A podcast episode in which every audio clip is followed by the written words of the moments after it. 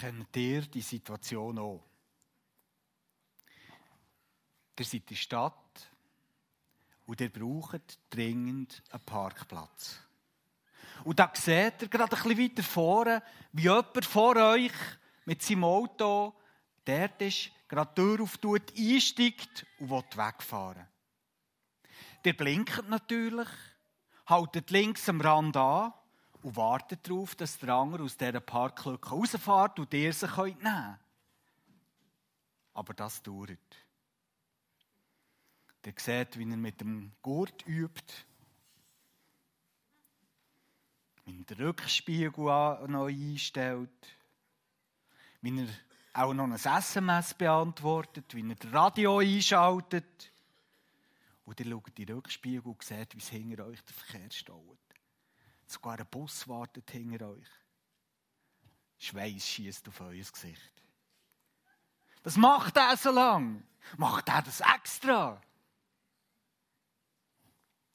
Schließlich lädt er an, sagt dreimal vor und zurück und scheinbar mit der grössten Ruhe und im Schneckentempo verlässt der Parklücke.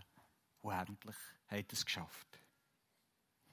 Es gibt eine Studie, die belegt, Autofahrer brauchen länger, für aus einer Parklücke rauszufahren, weil jemand darauf wartet, gerade wieder reinzugehen. Ihr könnt das auch an vielen anderen Orten das Phänomen erleben. Zum Beispiel in einem vollbesetzten Zug. Der sieht einen freien Platz, aber der hat jemand schon seine Taschen draufgestellt. Der geht her und will dort drauf sitzen. Und es geht gefühlt eine halbe Ewigkeit, bis die Person den Platz endlich freigibt. Scheinbar gibt es uns drinnen etwas ganz Komisches. Das ist mein Platz. Das ist mein Platz. Und das unterstreichen wir, indem wir andere warten Wir machen nicht gern Platz. Wir machen nicht gern Platz. Und das wäre jetzt äh, nicht irgendwie ein grosses Problem. Aber leider scheint es so zu funktionieren, wenn es darum geht, in unserem Leben Platz für Gott zu schaffen. In unserer Zeit und in unserer Gesellschaft, so empfinde ich das jedenfalls, und wenn es mir dünkt, wenn ich so auf die Gespräche schaue, die ich führe, zunehmend, in unserer Gesellschaft ist es normal geworden, dass unser Leben enorm komplex ist. Wir sind zugepflastert mit Sachen und mit Aktivitäten bis zoberst. Es passiert so viel. Wir sind beschäftigt und wir sind dauernd unter Strom. Wie viele klagen über das? über das Leben, das ihm so einnimmt, das ihm gefangen nimmt, wo man sich nur noch wie ein, ein Rädchen in einem Zirkus führt, wo man nicht ausbrechen kann. Dauernd unter Strom, unter Stress. Und dann kommt der Reflex scheinbar ins Spiel, dass wir nicht gerne Platz machen, obwohl dass wir darunter leiden, dass so vieles bei uns drin ist. Und wir hüten die Konturen und Grenzen von unserem Leben mit Argusaugen. Wir haben keine Zeit, zum Beispiel unsere Gedanken auf Gott, auf Gott ähm, auszurichten, indem wir zum Beispiel in der Bibel lesen. Wir finden keine Zeit, mal einfach ruhig zu werden, für dass wir im Gebet mal so richtig bei Gott andocken können. Wir haben keine Zeit, für uns mal ernsthaft Gedanken darüber zu machen, wie der Zustand von unserem Charakter ist. Wir haben nicht wirklich Zeit für tiefe Freundschaften. Wir haben keine Zeit zum Gehen und zum uns investieren. Und wir haben keine Zeit zum anderen dienen. Wir machen nicht gern Platz. Auch nicht für Gott.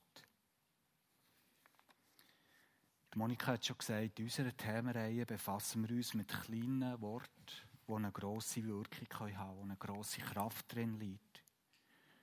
Denn, wenn wir sie zur richtigen Zeit und am richtigen Ort sagen und danach leben, dann schaffen wir Raum für Gott. Und in dieser Themenreihe geht es genau um das. Worte, die uns helfen, wenn wir sie einsetzen zur richtigen Zeit, kleine Worte, helfen uns Raum zu schaffen für Gott. Unser Wort heute ist Nein. Und es ist ein außerordentlich wichtiges Wort. Es hat das Potenzial, dass es uns von Fesseln befreien kann und uns in die Freiheit führen Nein. Es hat mal eine Zeit gegeben in unserem Leben, da haben wir das Wort geliebt. Es war ungefähr dann, als wir zweijährig waren. Räum dein Zimmer auf. Nein. Isst das Gemüse? Nein. Teil deine Spielsachen? Nein. Aber so mit der Zeit haben wir gemerkt, dass es eigentlich besser ist für uns, wenn wir Ja sagen. Weil niemand hat so richtig Menschen gern, die immer nur Nein sagen. Und so haben wir mit der Zeit gelernt und geübt, wie man Ja sagt. Und weil wir das haben gelernt und geübt, weil das etwas ist, das fest sich bei uns hat eingenistet, führt es in unserem Leben ganz viel zu Problemen. Wir sagen Ja zu unserem Chef und zu seinen Aufträgen, Ja zu noch mehr Sitzungen, Ja zu weiteren Verpflichtungen und Ja zu Lasten, die wir eigentlich gar nicht müssten tragen Wir sagen Ja zu Sachen, die wir kaufen wollen, aber nicht wirklich brauchen. Und wir sagen Ja zu Beziehungen, zu Menschen, wo wir eigentlich spüren, dass sie uns gar nicht gut tun. Und dann ist unser Leben platschvoll. Und dann spüren wir etwas von dieser Enttäuschung, von dieser Entmutigung und von dieser Müdigkeit. Wir spüren etwas davon, dass wir eigentlich, und ich meine jetzt das nicht in moralischer Hinsicht, sondern schon, dass wir eigentlich ein gottloses Leben führen, obwohl dass wir Gott lieben.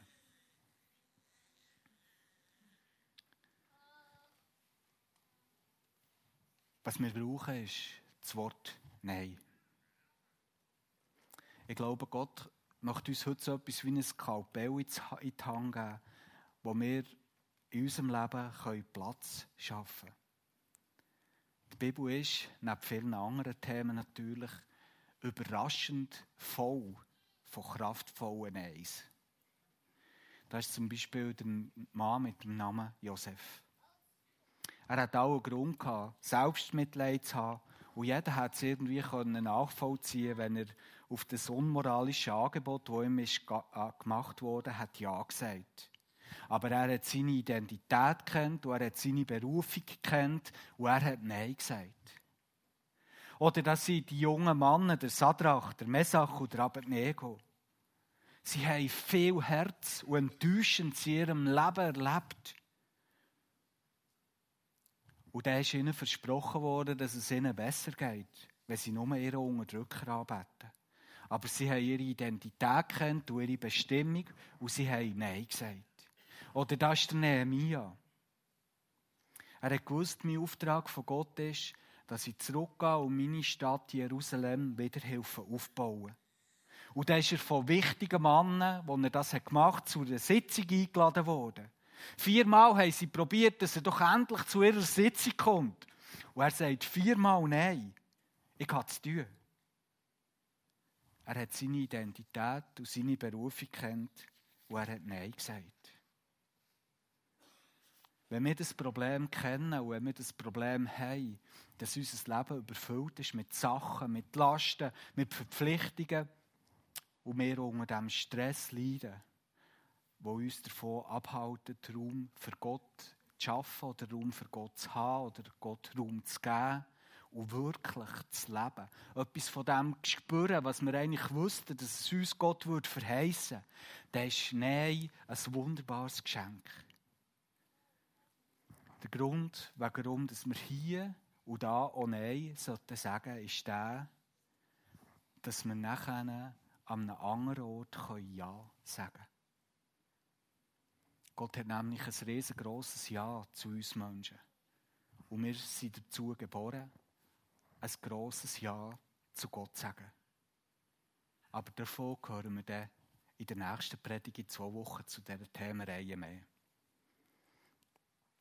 Heute wollen wir einfach lernen, wie wir hier und da Nein können sagen Und da gibt es zum Glück einen ganz besonderen Mann, der hier auf der Erde hat gelebt und der die Kunst vom Nein sagen beherrscht hat. Es wird euch wenig überraschen, wenn ich sage, dass sein Name Jesus heißt. Es ist ja sehr interessant, wenn man die Biografie von Jesus liest, dass er sein Dienst in der Öffentlichkeit, wo er so richtig ins Rampenlicht ist und wirklich auf dem Radar der Leute ist auftaucht, dass er das nicht mit einem grossen Ja hat gestartet. Er ist auf der Bildfläche erschienen und er hat zuerst mal dreimal richtig kräftig Nein gesagt. Und mit diesem Text wollen wir uns jetzt noch ein bisschen auseinandersetzen. Er steht im Lukas-Evangelium, Kapitel 4, in den Versen 1 bis 13. Es ist Geschichte von der Versuchung von Jesus. Und wir gehen jetzt Schritt für Schritt durch die Erzählung und wir wollen beachten, was wir über das Nein sagen drinnen lernen können. Ich lese mal die ersten paar Verse. Du bist mein geliebter Sohn, über den ich mich von Herzen freue, hat Jesus von seinem Vater gehört, wo er sich hat taufen Du bist mein geliebter Sohn, über den ich mich von Herzen freue. Erfüllt vom Heiligen Geist verließ Jesus die Gegend am Jordan. Der Geist Gottes führte ihn in die Wüste, wo er sich 40 Tage lang aufhielt.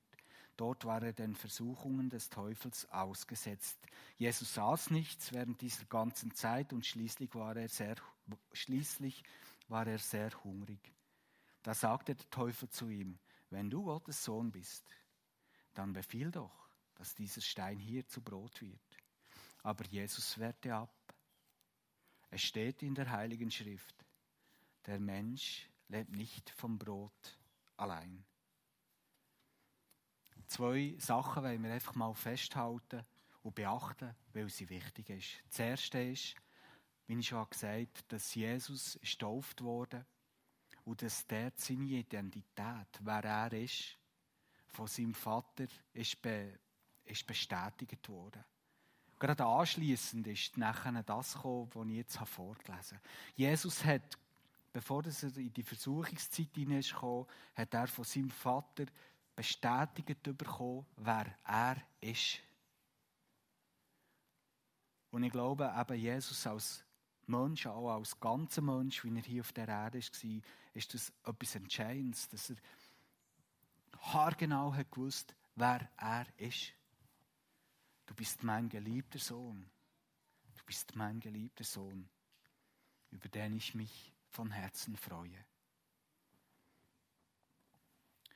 Zweite Tatsache ist, es gibt Zeiten, wo uns die Stimme vom Widersacher von Gott, vom Teufel, kann versuchen kann.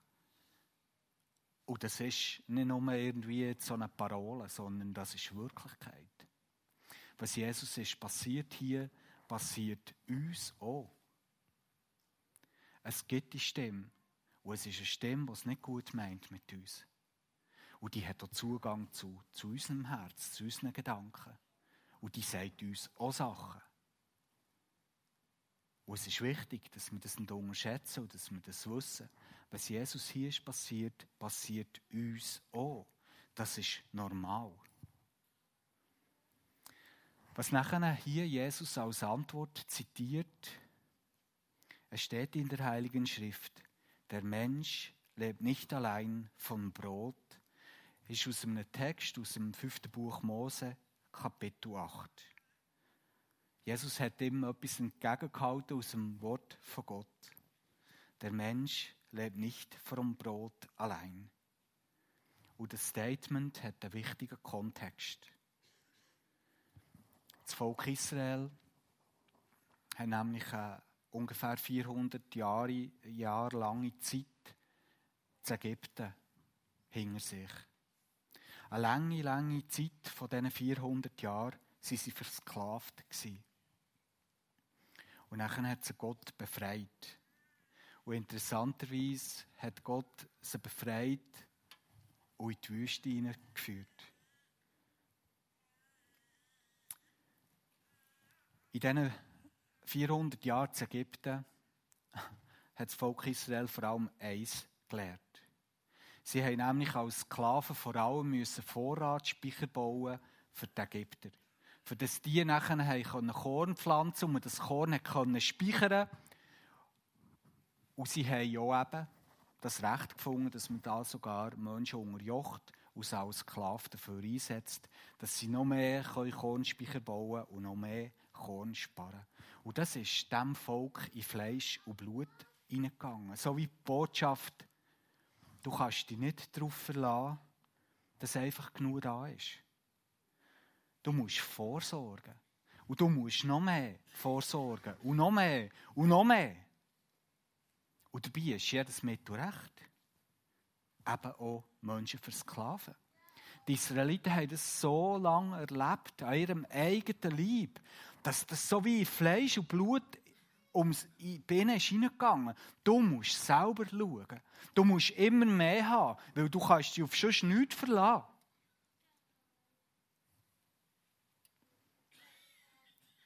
Und dann hat Gott eben sein Volk in die Wüste geführt. In voller Absicht. Er hat bei ihnen etwas zurechtrücken was kaputt gegangen war. Er wollte ihnen zeigen, wie die Wirklichkeit tatsächlich aussieht.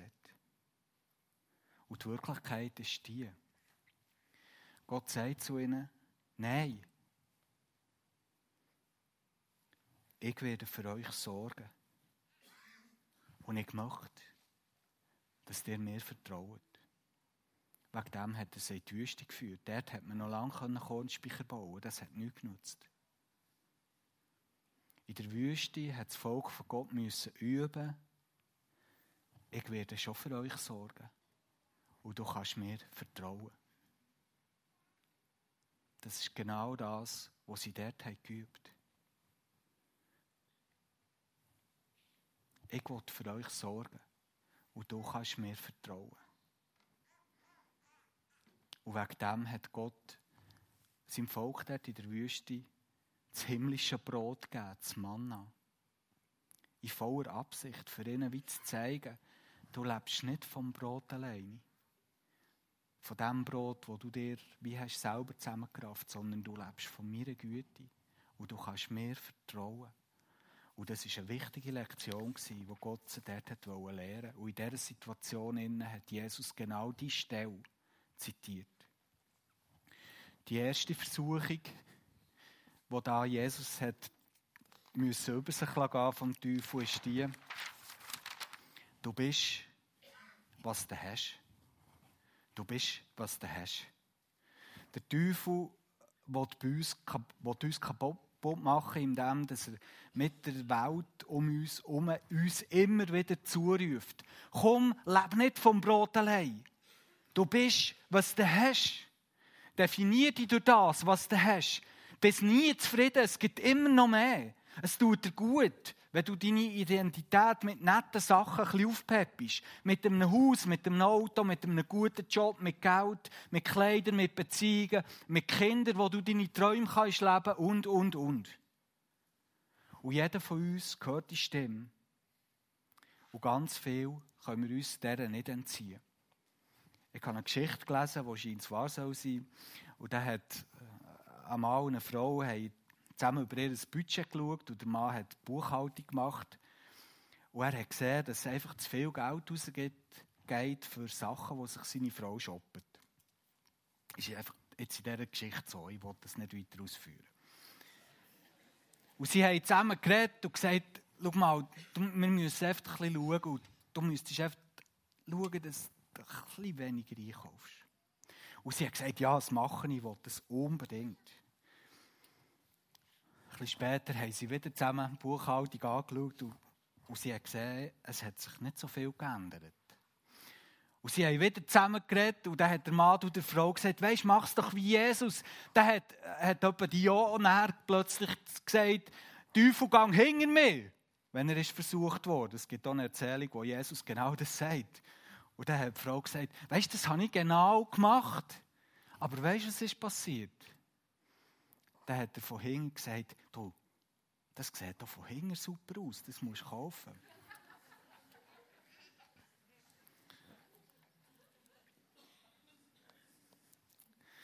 Du bist, was du hast. Wir hören das jeden Tag. Und wenn wir nichts dagegen tun, dann ist das sich ein, die Logik, ganz tief in unserem Herzen und wir fangen danach handeln. Und wie können wir uns dagegen wehren? Ich glaube, ganz praktisch und eigentlich auch ganz einfach. Das Wort, das uns hilft, da auch auszubrechen, ist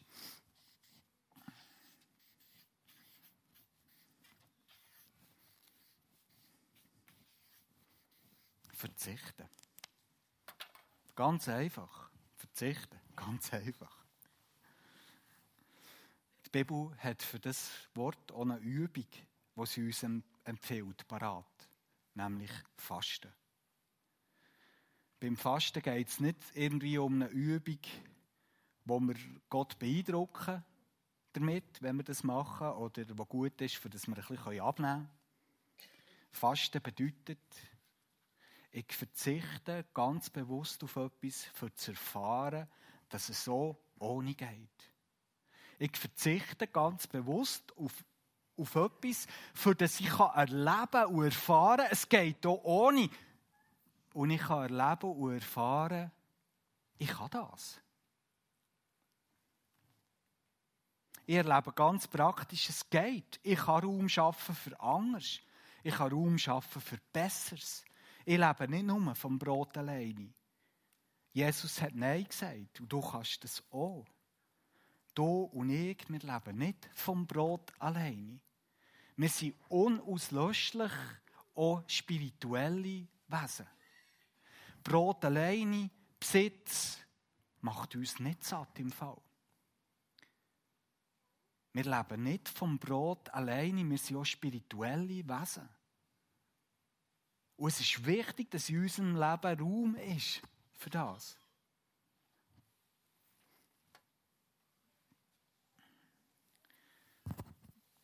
Wir brauchen Raum für Gott, dass wir wirklich aufblühen können. Und Nein sagen, verzichten hilft uns, dass wir diesen Raum auch schaffen können. Möchtest du das vielleicht nächste Woche auch ein Stückchen entdecken? Ich kann verzichten, ich kann Nein sagen. Vielleicht ist es eben nur ein einfaches Nein zu der Mahlzeit. Oder ein Nein wie bei dieser Frau zum Einkaufen. Oder einfach auch ein Stückchen ein Nein zu meinem Handy, das dauernd piepst.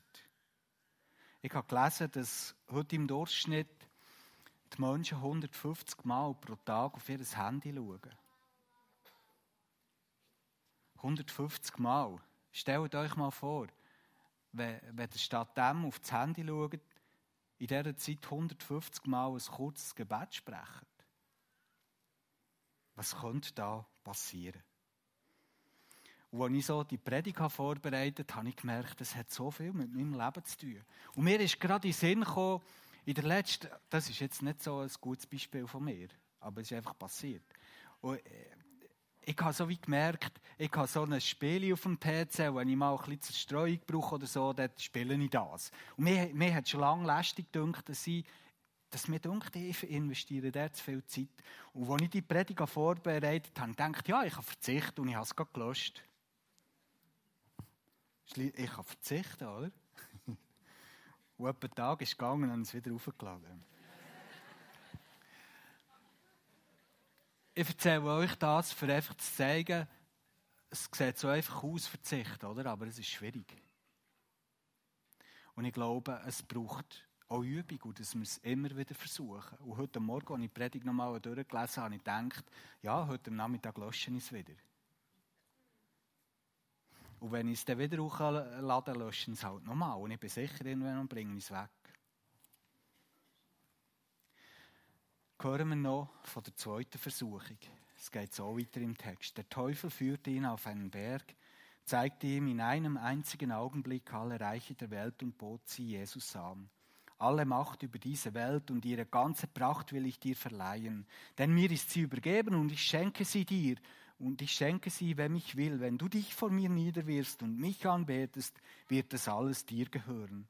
Wieder wehrte Jesus ab. Nein, denn es heißt in der Schrift, bete den Herrn, deinen Gott an und diene nur ihm. Die Idee hinter dem ist die, Der Teufel will Jesus weiss machen, hey Jesus, du kannst der Größte von allen Zeiten werden. Und dann, wenn du die Macht hast, dann kannst du Sachen machen, die, niemand sonst machen kann. Die zweite Versuchung ist, du bist, was du tust. Du bist, was du tust. Das ist deine Identität. Bet deine Arbeit an. Opfere dein Leben, dein Herz, deine Seele, deine Familie auf dem Altar von deiner Leistung. Dann kommt es gut. Was können wir ganz praktisch tun, für dass wir unsere Identität weniger durch das definieren, was wir machen? Ganz einfach. Wieder ganz einfach.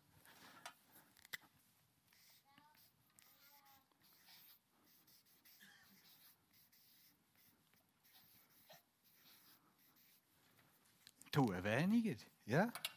Logisch heute. Tun weniger.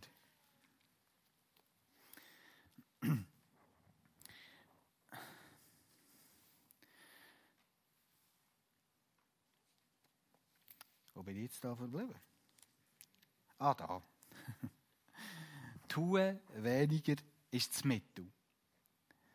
Ähm, das Bild, das uns die Bibel für die Wahrheit ist, prägt, ist das vom Sabbat, das vom Ruhetag. Mach mal Pause.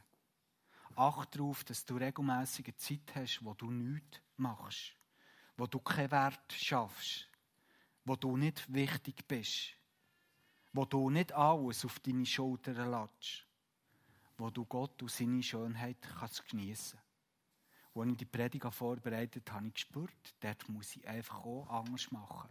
Und letzte Woche hatte ich so viel zu tun. Gehabt. Und ich wollte eigentlich meinen Tag, den ich frei mache, streichen und habe mich angemeldet zu einer Weiterbildung gestern. Und ich habe einfach gewusst, nein, das geht nicht.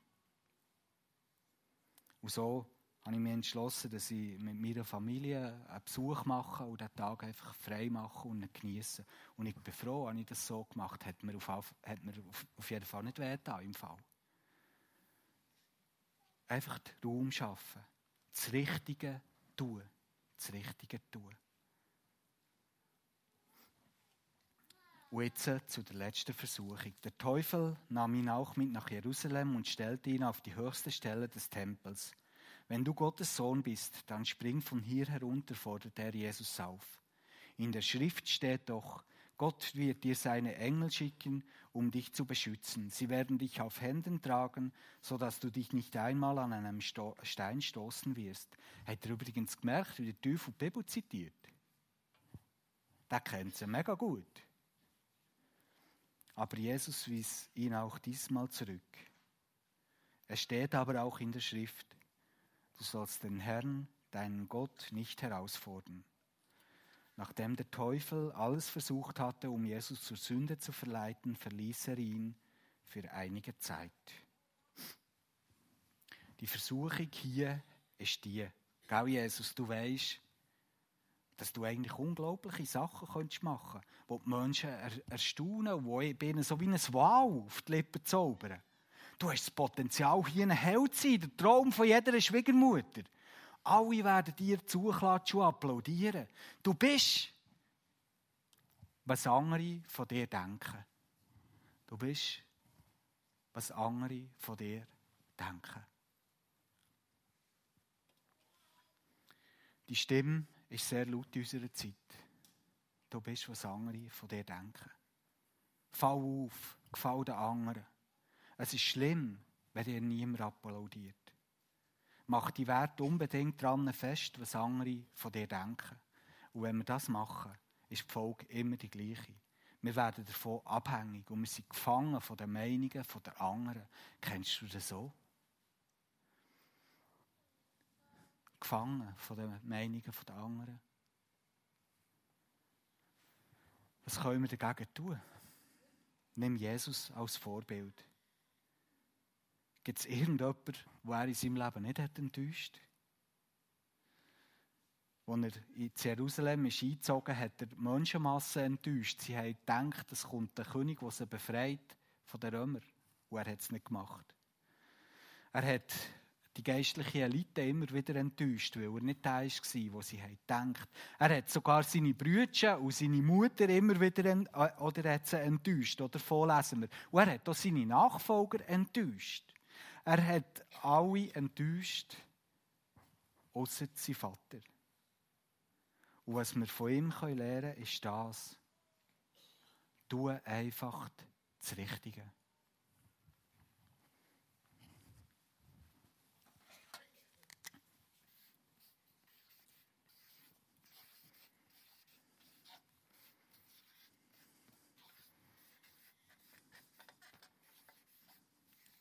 Tu das Richtige. Tu das Richtige. Auch ohne Anerkennung. Lehr ganz bewusst, vielleicht auch mal auszuhalten, wenn jemand nicht zufrieden ist mit dir und dir vielleicht das so sagt. Probier mal, den nicht umzustimmen. Probier nicht, die Ruf zu retten. Halt es einfach mal aus nächste Woche, wenn jemand nicht zufrieden ist mit dir wenn du die Erwartungen von jemandem nicht erfüllst. Wenn du dir sicher bist, dass du das Richtige machst, dann ist das in Ordnung. Willst du es mal probieren? Oder vielleicht übst du ein anderes Prinzip, das uns dort entgegenkommt. Die sagt zum Beispiel davon, dass unsere linke Hand nicht davon soll wissen, was die rechte macht, was bedeutet, dass wir ab und zu mal etwas im Verborgenen sollen geben oder opfern. Wo niemand sieht, wo niemand applaudiert. Aber ich tue es aus Liebe zu Gott und zu den Menschen. Und vielleicht ist das etwas, was du nächste Woche kannst üben. Du bist, was du hast. Du bist, was du tust. Du bist, was andere über dich denken. Nein. Nein. Das ist deine Identität. Du bist ein Kind von Gott. Das ist deine Identität. Du bist ein Kind von Gott. Und du kannst heute umkehren und erleben, was es heisst, in den Armen von diesem guten, guten Vater im Himmel anzukommen. Und du musst nicht länger den Lügen glauben, dass man vom Brot alleine satt wird. Man kann lernen, man kann Nein sagen und man kann Raum schaffen für Besseres, für Gott. Ich tue beten.